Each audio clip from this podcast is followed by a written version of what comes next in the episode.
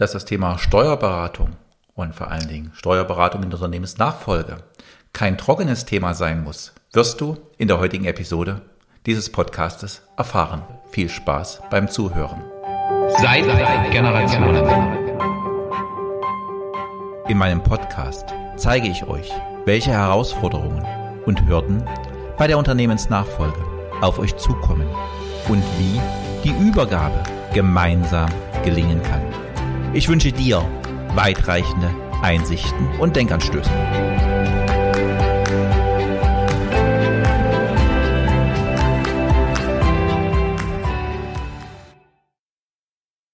Mein Name ist Holger Langer. Ich unterstütze Familienunternehmen in der Unternehmensnachfolge als Mentor und Coach. Ich freue mich, in dieser Episode heute Elke begrüßen zu dürfen, beziehungsweise ich bin sehr froh und glücklich, heute in der Kanzlei bei Elke zu sein. Elke und ich, wir kennen uns schon ein paar Jahre. Wir haben uns kennengelernt bei unserem gemeinsamen äh, Mentor Christian Bischoff und Elke hat mich vor ein paar Tagen wieder angeschrieben und ähm, wir hatten ein paar, eine gewisse Zeit keinen Kontakt, aber deshalb freue ich mich, dass ich heute das Gespräch mit Elke führen darf. Es ist die vorletzte Folge in der ersten Staffel vom Seit Generationen Podcast und wir beschäftigen uns heute mit dem überhaupt nicht so trockenen Thema Steuern, weil Elke ist Steuerberaterin und als ich sie kennengelernt habe, konnte ich mir überhaupt nicht vorstellen, dass so jemand, der mit so viel Power, mit so viel Energie unterwegs ist, Steuerberaterin sein könnte. So ein trockenes Thema. Ja, Elke, schön bei dir zu sein. Und lass uns gleich ins Thema einsteigen. Was empfiehlst du denn Unternehmen, beziehungsweise was ist denn für Unternehmen wichtig, wenn sie das Thema Unternehmensnachfolge angehen? Ja, vielleicht auch erstmal ein Hallo von mir. Danke dir, lieber Holger, dass wir heute ähm, ja, die Zeit gefunden haben, diesen Podcast aufzunehmen. Und ich freue mich auf die spannenden Fragen von dir. Und die erste von dir ist ja gleich, gleich eingestiegen in das Thema. Was ist ja das Wichtigste? Das Wichtigste würde jeder vielleicht von einer Steuerberaterin vermuten, dass die Zahlen das Wichtigste sind. Ja, die Zahlen sind wichtig und die Zahlen äh, dürfen ähm, beachtet werden, aber bei Unternehmensnachfolgen geht es ja meistens um viel, viel mehr als um die Zahlen. Da geht es um den Menschen und ganz oft ähm, ist es ja das Lebenswerk von dem Übergeber, von dem Vorgänger, von dem Senior. Und ähm, da ist es mir beziehungsweise uns in unserer Steuerberatung ganz wichtig, dass man dieses ganzheitliche bedenkt und dieses Lebenswerk von dem Unternehmer einfach gut übergibt und einfach alle Dinge damit ja mit mit bedenkt und ja alles inklusive berät. Danke. Und wann ist der richtige Zeitpunkt, ab wann man auch dieses Thema der Unternehmensnachfolge, ich komme jetzt doch mal auf das steuerliche Thema zurück, äh, äh, ab wann man es am besten betrachtet, äh, was ist zu beachten äh, von den Zeiträumen, was sind denn so deine Erfahrungen bei deinen Mandanten? Also grundsätzlich äh, sprechen wir dieses Thema Unternehmensnachfolge schon ganz, ganz früh an, weil ganz viele Unternehmensnachfolgen ja gewisse Gestaltungen ähm, benötigen, dass das Ganze steueroptimiert äh, abläuft. Und deswegen sprechen wir ab dem spätestens ab dem 50. Lebensjahr des Unternehmers sprechen wir das an, um manche Dinge einfach noch vorher in Ordnung zu bringen und in die richtige Gestaltung zu packen. Und ja, so ein, so ein magisches Alter ist das 55. Lebensjahr. Ja, da gibt es zum Beispiel steuerliche ähm, Freibeträge, Begünstigungen, wie auch immer.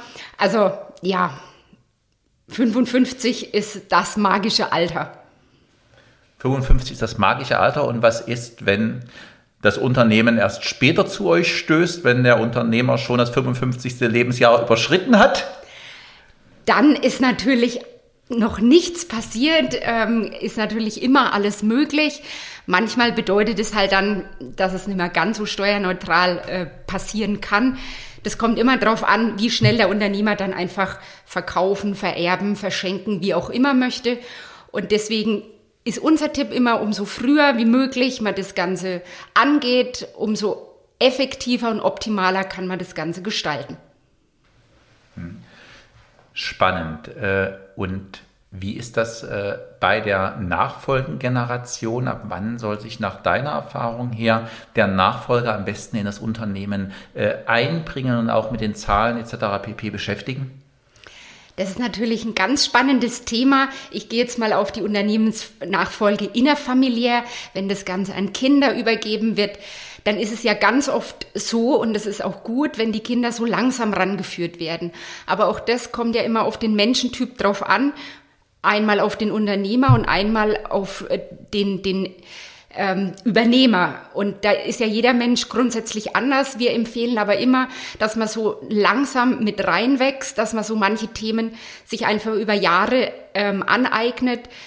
Äh, weil vor allen Dingen zum, jetzt ein Beispiel, äh, Mitarbeiterführung, das kann man ja nicht von heute auf morgen erlernen. Das ist ja ganz viel Erfahrung.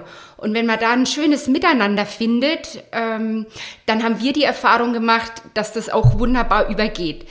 Wir coachen natürlich sowohl den Übergeber als auch den Übernehmer, weil es bedarf natürlich für beide Seiten ähm, einen gewissen, ja, äh, für die Übergeber ist es ganz oft das Problem des Loslassens und umso früher man da einfach anfängt und ich sage immer zu meinen Übergebern, habt ihr den Lebensfilm bei euch in eurem Kopf, was macht ihr nach der Übergabe? Und wenn das eben schon ausgereift ist, dann bin ich mir sicher, dass das eben gut funktioniert, dass der Senior dann auch gut loslassen kann. Weil das ist ganz, ganz wichtig und daran scheitert es ganz oft oder gibt hinterher ganz oft Probleme. Ähm, und diese Herausforderung muss man natürlich dann meistern, wenn eben der Senior nicht loslassen kann und dann immer noch dem Junior irgendwie versucht, äh, ja offensichtlich oder irgendwie hintenrum versucht, noch mit weiter zu agieren. Und deswegen ist es ganz wichtig, dass die Rollen dann auch klar definiert sind und dann auch ein Datum klar definiert ist und auch eine Aussicht. Das kann alles schleichend gehen. Es muss nur ein Commitment von beiden Seiten geschlossen sein und daran auch gehalten werden, sonst gibt es im Nachhinein immer Stress. Und ich sage immer, die Übergeber müssen das äh, mit, mit Liebe übergeben und die Übernehmer dürfen es ähm, ja mit Liebe und Dankbarkeit und Wertschätzung übernehmen, weil ganz oft passiert es ja vielleicht zumindest zum Teil unentgeltlich. Und dann finde ich, ähm, ist der Respekt des, ähm, des Lebenswerks vom Übergeber einfach, ja, dem einfach ja, den gewissen Respekt zu geben. Elke, das sprichst du mir voll aus dem Herzen. Ähm, unsere Podcast-Hörer wissen natürlich auch, dass dieses Thema äh, des Lebensfilms das auch wirklich loslassen können und äh, das, was für die Zukunft wichtig ist, dass äh, mir das auch ganz, ganz sehr am Herzen liegt und dass das auch schon öfters hier im äh, Podcast natürlich auch äh, Thema war. Nun treffen bei der Unternehmensnachfolge ja äh, logischerweise immer mindestens zwei Persönlichkeiten, mitunter noch äh, mehr äh, aufeinander. Ähm, oftmals ist es ja äh, so, oder also an meinen Erfahrungen, äh, dass der Vater oder der Mutter das Unternehmen über Jahre geführt haben. Oftmals ist es dann die Ehefrau, die den Blick auf die Zahlen die letzten Jahrzehnte hatte. So, und der Junior da jetzt so langsam reinkommt, aber mitunter nicht ähm, das Zahlenverständnis äh, hat, das äh, seine Eltern äh, mitgebracht haben. Äh, wie arbeitest du denn dann mit der übergebenden, äh, übernehmenden äh, Generation, um sie dort auch Stück für Stück in die Zahlen reinzubringen und zu verstehen, wie so eine BWA oder eine Bilanz, wie die funktioniert und wie sich sowas liest? Ja, grundsätzlich bin ich der Meinung, wenn man was wirklich möchte, dann findet man immer einen Weg, sich Dinge anzueignen. Und als Unternehmer ist es für mich essentiell wichtig, dass man sich mit dem Unternehmen, mit seinen Zahlen beschäftigt, die Zahlen kennt. Ähm, und da ist natürlich für uns ganz wichtig, dass der Junior da reinwächst, die Zahlen kennt, die Zahlen versteht. Und umso früher er da reinschauen, reinschnuppern darf, umso länger hat er natürlich die Chance, irgendwie Erfahrungswerte zu sammeln. Mm, wir beginnen dann ganz oft, dass wir bei den Jahresabschlussgesprächen, bei den ja äh, Unternehmergesprächen, die wir führen mit unseren Unternehmern oder Strategiegesprächen, dass die Junior-Chefs ähm, dann schon dabei sind. Am Anfang gucken sie nur zu oder hören zu, dann irgendwann trauen sie sich dann tatsächlich mal Fragen zu stellen. Und dann sprechen wir natürlich auch alleine mit den Juniorchefs, weil ganz oft ist es halt so, dass man sich dann auch als Junior sich nicht traut, vor seinem Papa oder vor seiner Mama irgendwelche blöden Fragen zu stellen. Und da ermutigen wir aber immer alle zu sagen, egal wie, jede Frage hat irgendwie seine Berechtigung. Und umso mehr man eben fragt und sich Wissen aneignet, umso mehr wissensbasierte Entscheidungen kann man später in seinem Unternehmerleben dann treffen. Und umso mehr Erfahrungen man sammelt, während man eben noch nicht ganz vorne an der Front steht des Unternehmens, kommt einem später nur zugute. Und da geht es wieder drum, wie weit ist der, Unter der Übergeber bereit dazu, reingucken zu lassen. Und das ist manchmal so ein, so ein schmaler Grad, dass man eben beide Menschentypen äh, führt und da eben beide auf die richtige Bahn zu bringen, dass das dann eine erfolgreiche Übergabe wird und das Unternehmen ja erfolgreich in die Zukunft geführt wird. Strategiegespräch, Elke. Ähm, ich erlebe es sehr, sehr oft äh, in Mandaten, äh, dass der Steuerberater mit dem Senior über Jahrzehnte verbunden ist und äh, oftmals ähm, der Steuerberater eher ein Zahlenbucher ist als ein tatsächlicher Steuerberater. Äh, was verstehst du denn unter einem Strategiegespräch, beziehungsweise was macht ihr im Strategiegespräch mit euren Mandanten? Also grundsätzlich führen wir immer zu Beginn von der Mandatschaft ein Strategiegespräch, weil es ist so wichtig, dass man weiß, wo man steht, aber genauso wichtig ist es, dass man weiß, wo man hin will. Nur wenn man sein Ziel kennt, dann kann man darauf zusteuern. Sonst fährt mir irgendwo im Nebel rum und weiß eigentlich gar nicht, wohin. Wir nennen das, wir bauen das Maneton für unsere Kunden, mit unseren Kunden zusammen um einfach dieses Ziel, dieses große Ziel, wo will man hin? Da muss man auch gar nicht wissen, wie das Ganze passiert.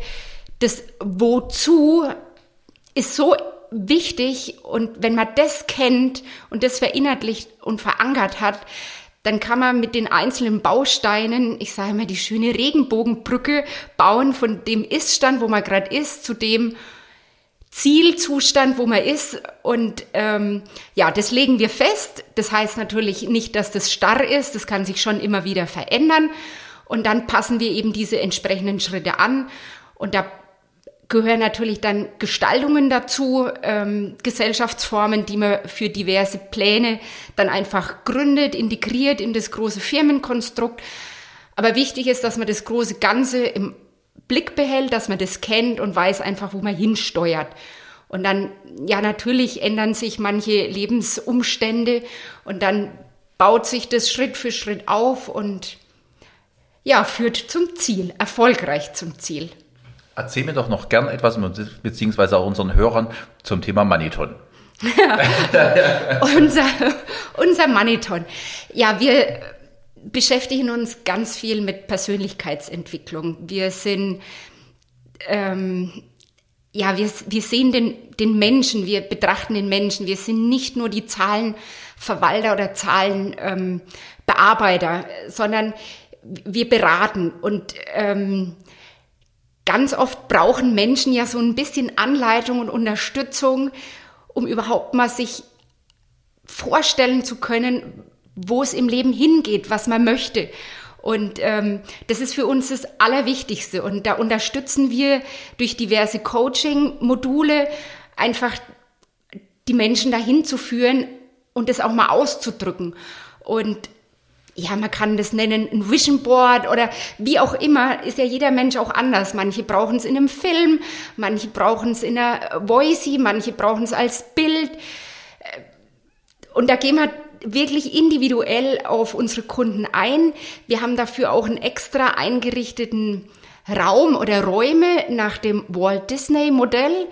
Ähm, haben wir extra Räume bei uns eingerichtet, den Kreativcube, äh, wo wir auf die einzelnen Sinne äh, eingehen mit Musik, mit Beleuchtung. In diesem Raum sind die äh, ähm, Wände ringsrum beschreibbar.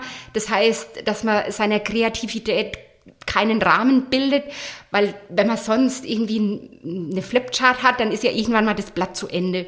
Und in unserem Raum geht es einfach immer weiter und kann so immer weiter spinnen, bis man zum Schluss dann da ist, wo man sagt, ja, das fühle ich jetzt, das spüre ich, das will ich, da möchte ich hin, da habe ich Bock drauf. Und wenn ich das gefunden habe, dann kann es losgehen und dann ja, ist der Erfolg überhaupt nicht mehr aufhaltbar. Ich glaube auch die Hörer können dich ja aktuell nicht sehen, aber sie hören mit Sicherheit aus deiner Stimme heraus, wie du strahlst, mit was für einer Begeisterung du für deine Mandanten unterwegs bist. Das ist einfach schön. Wie, äh, nehmen denn das, wie nehmen denn das deine Mandanten an und auf? Da ist auch wieder jeder Menschentyp anders. Ich weiß nicht, ähm, ob sich jeder schon damit beschäftigt hat. Es gibt ja diese vier Grundmenschentypen. Und ähm, ja, damit haben wir uns in unserer Kanzlei auch extrem mit beschäftigt. Und es möchte ja auch jeder Mensch anders haben. Und jeder möchte eine andere Ansprache haben. Und da gehen wir halt drauf ein. Und wenn einer halt eher ähm, zahlenbasiert ist, dann gehen wir halt auf diese Zahlen mehr ein und dann haben wir Kreative. Und wir versuchen, versuchen ist nicht das richtige Wort, ähm, wir machen das für jeden Kunden so, dass er es annehmen kann. Und manche brauchen natürlich länger. Äh, mehr Anläufe. Das ist ja auch bei den Menschen unterschiedlich. Und manche sind beim ersten Mal begeistert, wenn wir das vorstellen und lassen sich drauf ein. Das ist ja auch eine gewisse Art des Einlassens, wenn man dann wirklich mal sagt, ja, jetzt schließ mal die Augen und stell dir das mal vor. Ähm, wir machen dann auch teilweise mit Meditationen, mit Aufstellungsarbeit. Und ja, da müssen manche dann schon über ihren Schatten springen, wenn wir sagen, so, jetzt stellst du dich mal auf einen Zettel und fühlst mal in dich rein. Und die, die sich aber dann wirklich trauen und sagen, ja, ich vertraue euch, ich mache das, die sind hinterher so begeistert. Wir, wir freuen uns da jedes Mal und ich hoffe, ihr hört es, das ist halt so richtig unser Ding. Da geht unser Herz auf, da haben wir Lust dazu, Menschen zu entwickeln, Unternehmen zu entwickeln. Ja, da haben wir einfach Spaß dabei. Schön, einfach schön, Elke. So, wir nähern uns schon zunehmend in 20 Minuten unseres Podcastes. Ähm, ich komme nochmal auf den Anfang zurück. Äh, du sagtest, der Unternehmensnachfolger sagt, er soll sich spätestens ab 50 so seine Gedanken äh, machen. Was gibt es denn aus deiner Sicht ansonsten noch an Meilensteinen, was so unbedingt äh, zu beachten ist? Im Vorgespräch sagtest du mir ja schon, ein Patentrezept, wie es viele sagen, mach eine Stiftung, mach eine Genossenschaft oder was auch immer, ist nicht die Lösung. Jeder braucht eine individuelle Lösung für sich und für sein Unternehmen. Aber gibt es noch so etwas äh, Prinzipielles, was du den Hörern gern noch mitgeben kannst und möchtest? Ja, also ich finde, das Allerwichtigste ist eine grundsolide Basis für sein Unternehmen. Und da fängt es bei mir an bei Vollmachten, Generalvollmachten. Verträgen, Erbverträgen, dass das alles geregelt ist, wenn der Fall kommt, dass einfach was geregelt ist, ähm, ja, Vorsorgevollmachten. Ähm, wenn minderjährige Kinder ähm, irgendwie da sind, dann ist auf jeden Fall Sorgerechtsverfügung. Und das ist die Basis, die definitiv jeder Unternehmer, und da ist es völlig egal, welchen Alters, ähm, das muss einfach da sein, damit die Basis gesichert ist, dass es auf jeden Fall ein Weiterkommen, ein Fortkommen gibt. Und dann äh, der zweite Tipp ist, dass man einfach sich Gedanken macht, wo will man hin? Was möchte man haben? Und dann natürlich den entsprechenden Plan dazu macht und den aber auch kommuniziert und dann auch aufschreibt, ähm, den immer weiterentwickelt und ja, und spätestens ab 50 da einfach den Plan fertig hat. Clevere Unternehmer planen ihr Unternehmen von Beginn an so, dass es irgendwann übergeben werden kann manchmal besinnt man sich halt auch erst später und geht dann halt erst den Weg und plant alles, wie es weitergehen soll. Lieben Dank, Elke. Es würde mich freuen, wenn du mir jetzt noch so zwei, drei Sätze zu eurer Kanzlei erzählst, also es ist eine ganz außergewöhnliche Kanzlei in einem früheren Autohaus. Ich sehe hier, äh, wenn ich aus dem Fenster schaue, auf die Beschriftung vor Ort Steuern, Erfolg, Fitness. Vielleicht erzählst du noch ein bisschen was zu eurem Konzept, Elke. Sehr gerne. Also, ähm, Anja und ich, wir haben zusammen diese Steuerkanzlei übernommen und haben die dann so gebaut und umgestaltet, wie sie einfach für uns passend ist und unseren Werten entspricht. Wir haben bewusst ein Autohaus gewählt, ein Glaskubus. Ähm, in dem Kubus sitzen alle Mitarbeiter irgendwie miteinander verbunden, ein bisschen abgetrennt, aber grundsätzlich sieht jeder jeden. Ähm, dieses Miteinander ist uns wahnsinnig wichtig.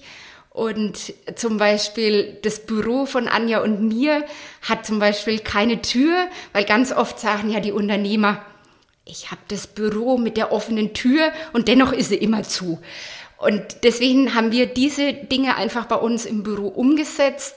Wir haben auch äh, in der Küche so ein, ja, einen Gemeinschaftsraum, wo man immer wieder zusammenkommt also da gibt es nicht in den einzelnen Abteilungen jeder seine Kaffeemaschine zum Beispiel, sondern wir haben eine, weil wir bewusst wollen, dass sich Menschen begegnen. Und unser Slogan Steuern, Erfolg, Fitness ist rückwärts zu lesen. Fitness bedeutet im ersten Moment jetzt nichts mit Sport oder Fitnessstudio, sondern das ist die Unternehmer und die Unternehmensfitness. Und wir sehen unsere Aufgabe darin, die Unternehmer fit zu machen das Unternehmen fit zu machen. Und dann sind wir der vollen Überzeugung, dass dann der Erfolg nicht aufhaltbar ist. Und dann gestalten wir die Steuern durch Steuerverschiebungen und so weiter. Und das Ganze wirklich individuell, weil du vorhin gesagt hast, gibt es irgendwie eine, eine General. Nee, ich finde, es ist jeder, jedes Unternehmen ist anders, jeder Unternehmer ist anders und da bedarf es einfach einer individuellen Beratung und einfach einer individuellen Gestaltung. Danke, herzlichen Dank, Elke, für das Gespräch. Deine Kontaktdaten verlinke ich natürlich in den Show Notes und wenn jemand von euch zu steuerlichen Fragen hat, Elke hat mit Sicherheit ein offenes Ohr. Danke fürs Gespräch. Danke fürs Dasein. Ich hoffe, das Podcast-Interview mit dieser alles andere als gewöhnlichen Steuerberaterin hat dir gefallen.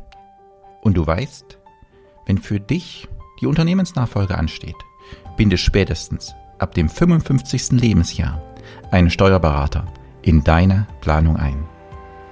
Wenn dir auch diese Episode gefallen hat, hinterlasse eine 5-Sterne-Bewertung. Ich freue mich, wenn wir uns nächste Woche zur letzten Episode dieser Staffel wieder hören. Bis dahin, dir eine gute Zeit. Dein Mentor und Coach Holger Langer.